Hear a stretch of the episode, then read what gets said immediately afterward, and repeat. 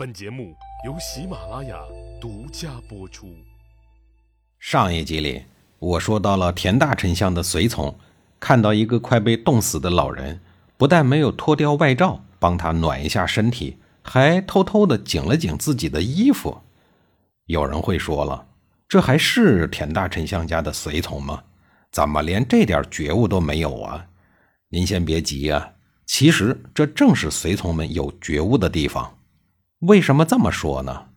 在古代，越是大人物，越是要大力的宣传他亲民的形象。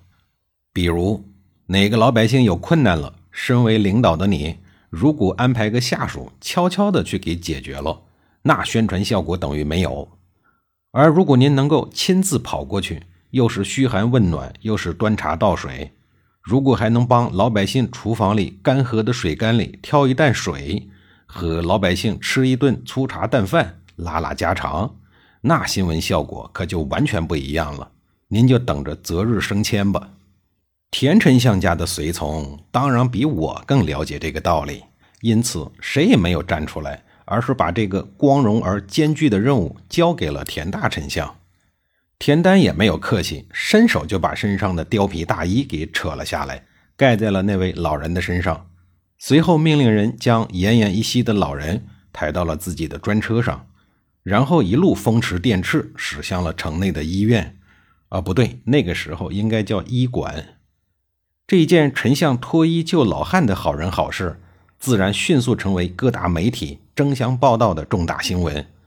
全国百姓也在热情地讴歌田大丞相的仁爱之心，一时间有富国之盖世巨功的田丹，在国内的人气再登上一个高峰，彻底盖住了在国君位置上的齐襄王。复国之初，齐襄王对田丹自然是感恩戴德、推崇备至。不过，时间一旦久了，人的感恩想法就会被时间冲淡。这会儿。面对一人之下、万人之上，田丹的超高人气，齐襄王的心里头开始泛酸水了。从此以后，只要田丹对人有点小恩小惠、仁义之举，齐襄王就以为他是在收买人心。时间久了，肯定会对自个儿不利。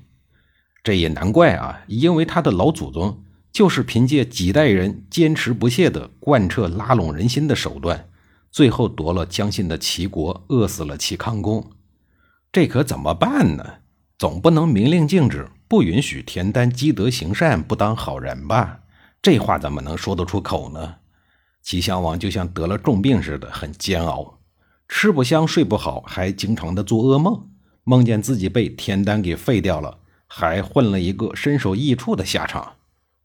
噩梦惊醒之后，他恨恨的自言自语说：“你这么假仁假义，不就是想收买人心，想废掉我吗？”嗯，你别废我了，我还想先废掉你呢。齐襄王写在脸上的心思被身边的一个老宦官看见了，他深知这件事情的危害性，于是决定用自己的智慧去制止思想日益滑坡的齐襄王。他对齐襄王说：“大王，您可千万不能这么想啊！田丞相这也都是为了这个国家好啊。”再说了，您觉得以您目前的实力，能跟丞相抗衡吗？齐襄王不是笨人，经他这么一提醒啊，冷汗立刻就从额头上冒了出来。是啊，田丞相势力那么大，要想废掉自个儿，还不是分分钟的事儿。自己有什么实力跟人家摊牌呢？自己手里捧的这碗饭就是他给的，可是就这么忍气吞声，他又不甘心呢，怎么办呢？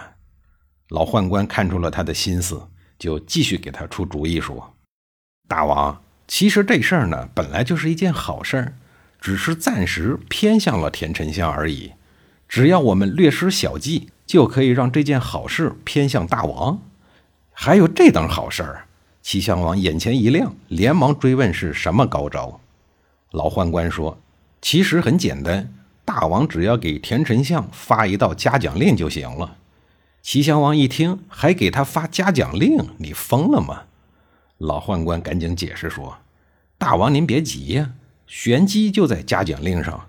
大王就说，寡人担忧老百姓吃不饱饭，田丞相就分给他们粮食；寡人担忧老百姓没衣服穿，田丞相就把自己的衣服送给他们，这正合寡人的心意，所以要特别的嘉奖田丞相。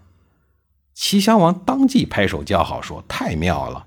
这下老百姓就知道了，田丞相所做的那些好事，都是因为我的倡导。如此一来，自然就不会被他收买了。”老宦官接着说：“这只是第一步，过几天百官朝贺，大王还要在百官面前再一次的嘉奖田丞相，既能让丞相挣足了面子，还能改善你们的君臣关系，让更多的人知道。”大王才是幕后的倡导者，皆大欢喜，何乐而不为呀？在历史上，少主跟权臣之间的矛盾历来是不可调和的。在少主敏感的心理面前，权臣干什么都是错；而在权臣日益强大的心理面前，那一张龙椅也确实有极大的诱惑力。要调解双方的矛盾，不光需要极强的智慧、耐性，还需要精准的眼光。这位不知名的老宦官正是看到了问题关键所在，所以才一击而中，既巩固了齐襄王的地位，又化解了田丞相的困境，实在是高明。齐襄王的地位牢固了以后，自然没有继续猜忌为难田丹的道理，从此以后又对田丹推崇尊重。当田丹再次获得了至高无上的信任与重用之后，齐襄王身边的其他宠臣们心里头也开始翻酸水了。不过，以他们的实力和人脉，自然无法和田丹进行正面的政治斗争。要想解开这个难题呀，答案呢还得从齐襄王身上找。要说人多力量大啊，方法还真被他们找着了。这一天，齐襄王宠信的九名大臣联合起来，言辞恳切地对齐襄王说：“当年。”燕国攻打齐国的时候，楚王曾经派人支援齐国。如今齐国大局已定，应该派使者前往楚国道谢。这帮家伙为了伤害田丹，绝口不提齐闵王被楚将闹齿剥皮抽筋的事儿。而齐襄王对他父亲惨死一事呢，也十分的冷漠。他随口问道：“那你们认为谁适合去楚国答谢呢？”九个人异口同声地推荐了田丹手下的爱将，也就是刁伯出使楚国。刁伯到了楚国以后，楚王热情地接待了他，花天酒地、好吃好喝的伺候着，几个月都不让他回国。九个宠臣又对齐襄王说：“以刁伯那种身份，能够享受那么高规格的礼遇，还不是靠田丹的权势吗？那田丹心怀异志。”对内抚恤百姓，对外交好蛮夷，与大王之间根本没有君臣之别。他的志向可不小，大王您要小心啊！七嘴八舌的一番话，齐襄王的心里头又七上八下了。之前建立的信任一下子土崩瓦解。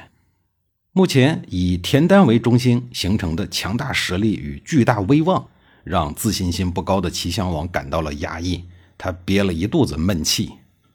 过了几天。齐襄王忽然毫无征兆地下了一道口气强硬的命令，说：“让田丹速来宫中觐见。”那么，这个思想日益滑坡的齐襄王，他到底要干嘛呀？